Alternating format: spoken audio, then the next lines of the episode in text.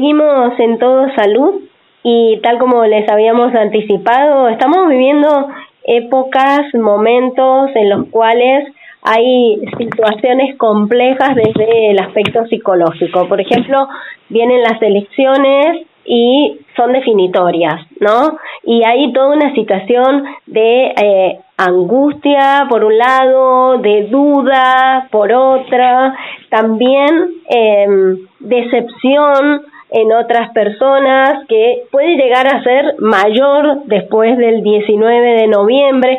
Son todas emociones muy complejas con las que estamos conviviendo, ¿no? Y para hablar en cierta medida de algunos de estos aspectos, ya estamos en contacto con Alexis Alderete, quien siempre está dispuesto a sacarnos de estas inquietudes y a plantearnos algunos tips que nos ayuden a estar mejor, ¿no? Vamos a empezar a pensar sobre las dudas, ¿no?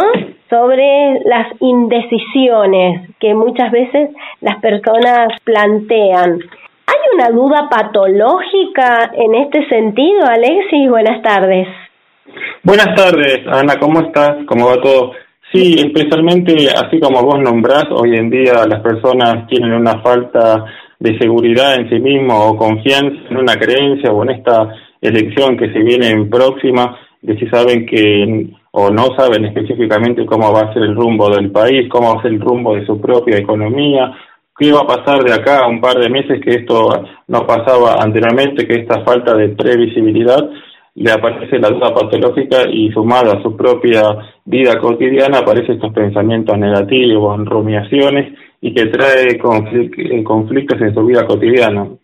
Claro, estábamos hablando al principio del programa el rol que tienen los indecisos y las indecisas en estas elecciones, ¿no? Y cuando no te podés decidir por cosas básicas de tu vida cotidiana, imagínate el peso que puede llegar a tener el saber que, al menos en esta elección, todo el rumbo de un país puede depender de, de, estas, de ese grupo de personas, ¿no?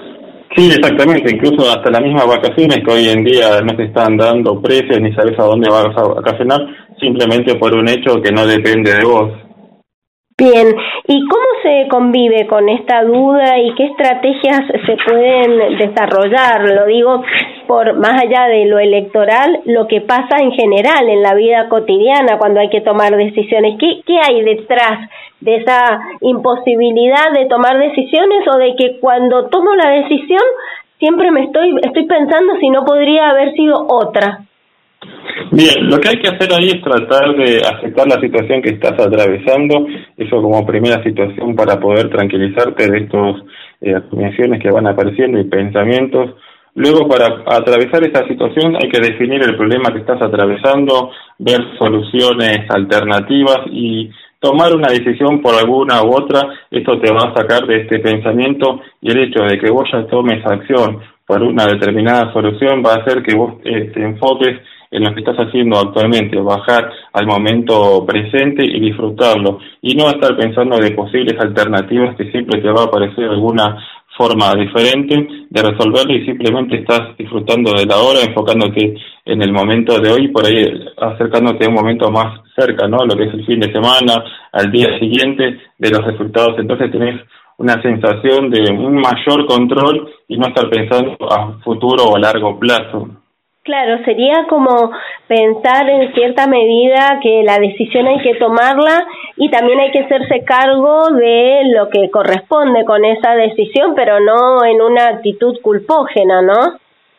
Sí, por supuesto, hay que entenderlo. Yo siempre se lo digo, la vida suele ser como una maratón. Vos tenés que concentrarte, en vez de que tenés que correr 42 kilómetros, concentrarte en llegar a la próxima esquina, a llegar a la próxima cuadra, al próximo árbol. Eso te va a dar una sensación mucho más de control y de superación y de motivación mucho más cercana de que la situación es a largo plazo y no sabes qué factores pueden aparecerte, ¿no? Qué cosas podés controlar, qué cosas no. En cambio, vos si estudias un poco todos los días, yo siempre a mis pacientes adolescentes o que están en la universidad, eso te va a dar un poco de control y saber que estás avanzando y que estás haciendo un poco cada día para llegar a esa meta que tenés. Perfecto.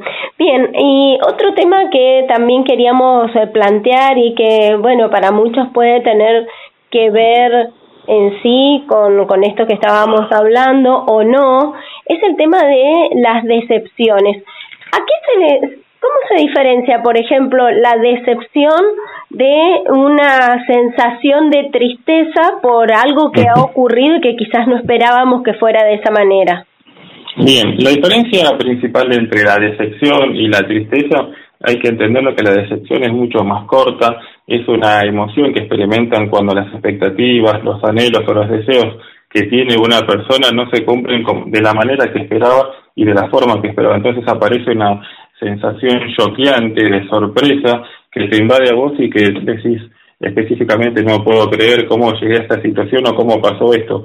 Entonces es algo muy corto, choqueante y diferencia con la tristeza que es mucho más larga, que es un proceso de abatimiento, de anhelo, eh, situación de que la persona está tirándose hacia abajo la falta de energía por una situación de que tiene que aprender a aceptar, aprender a sobrellevarla, puede ser por una especie de duelo, por una, un trabajo que no se le dio, o incluso también puede darse por una sumatoria de decepciones cuando la decepción es muy alta, por ejemplo, por una traición, una persona la terminó engañando y ahí después de, pasar por la decepción aparece la tristeza de por no, creer esta situación, de cómo fue que llegamos a esta situación y luego viene el autocastigo, que es principalmente lo que se llama la tristeza, ¿no?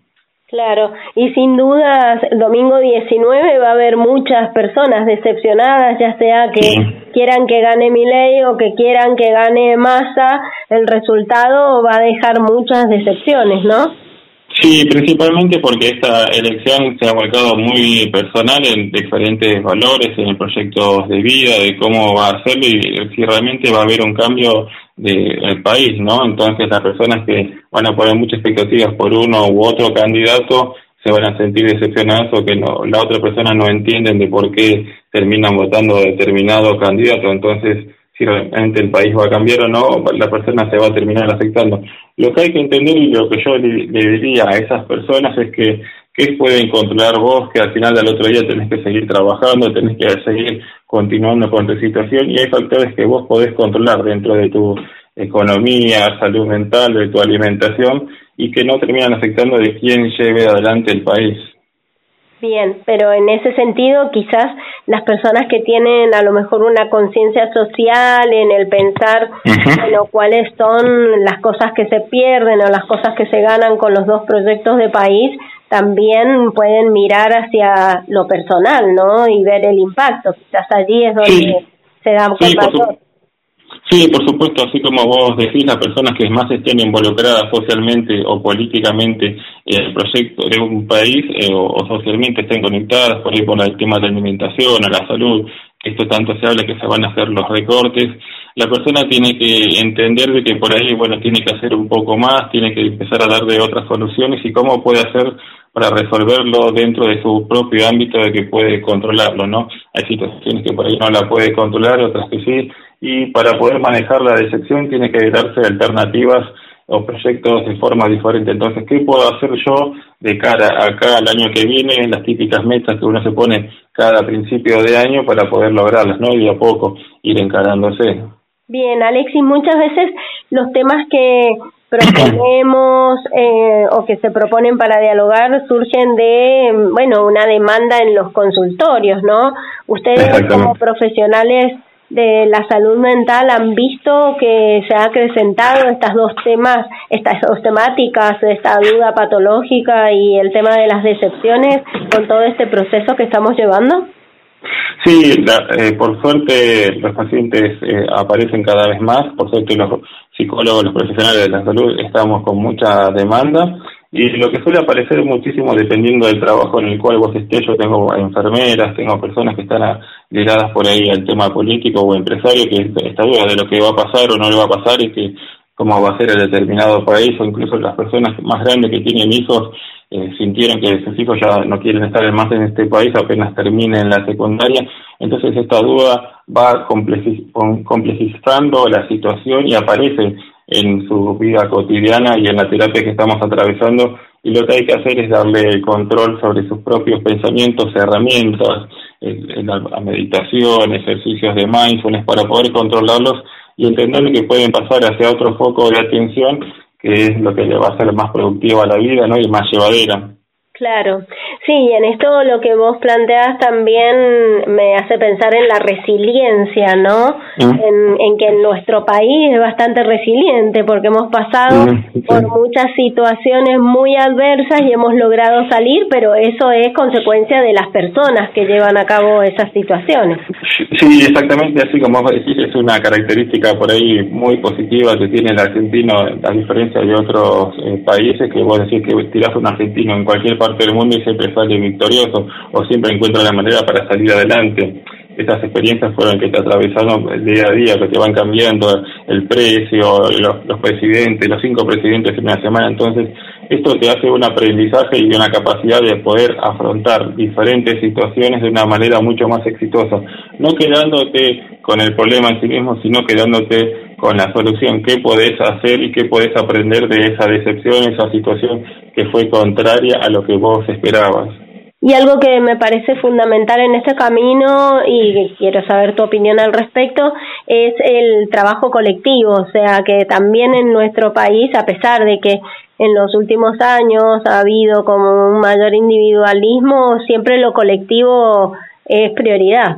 Sí, por supuesto, esto es parte de la comunicación, de las relaciones interpersonales que hay que empezar a desarrollar en cuanto a las personas, que no quedarse sola con el problema y empezar a comunicar cuáles son las eh, las problemáticas en comunes, que tienen los puntos a favor, en contra eh, de los valores que van encontrando, incluso de forma contraria para poder llegar a un objetivo en común. Y si uno se siente acompañado dentro de un grupo que tiene los mismos objetivos, va a sentir que su energía puede aportar algo mucho más allá de su propia vida, ¿no? Entonces, está en un proyecto, como suelen decir los políticos, en un proyecto de país, en un proyecto de sociedad que puede involucrar y puede tener resultados que sean factibles de ver en la vida cotidiana. Bien, Alexis. Bueno, te agradecemos muchísimo por estos tips, por estos consejos que nos has dado y bueno, seguramente nos contactaremos después del 19 para ver cómo seguimos. Dale, así es, cuando quieras, ahí veremos, estaremos tratando de apaciguar o tratar de dar más tips para poder llevar el, el país que nos toque. Bien, Alexis, muchas gracias. Saludos, Ana.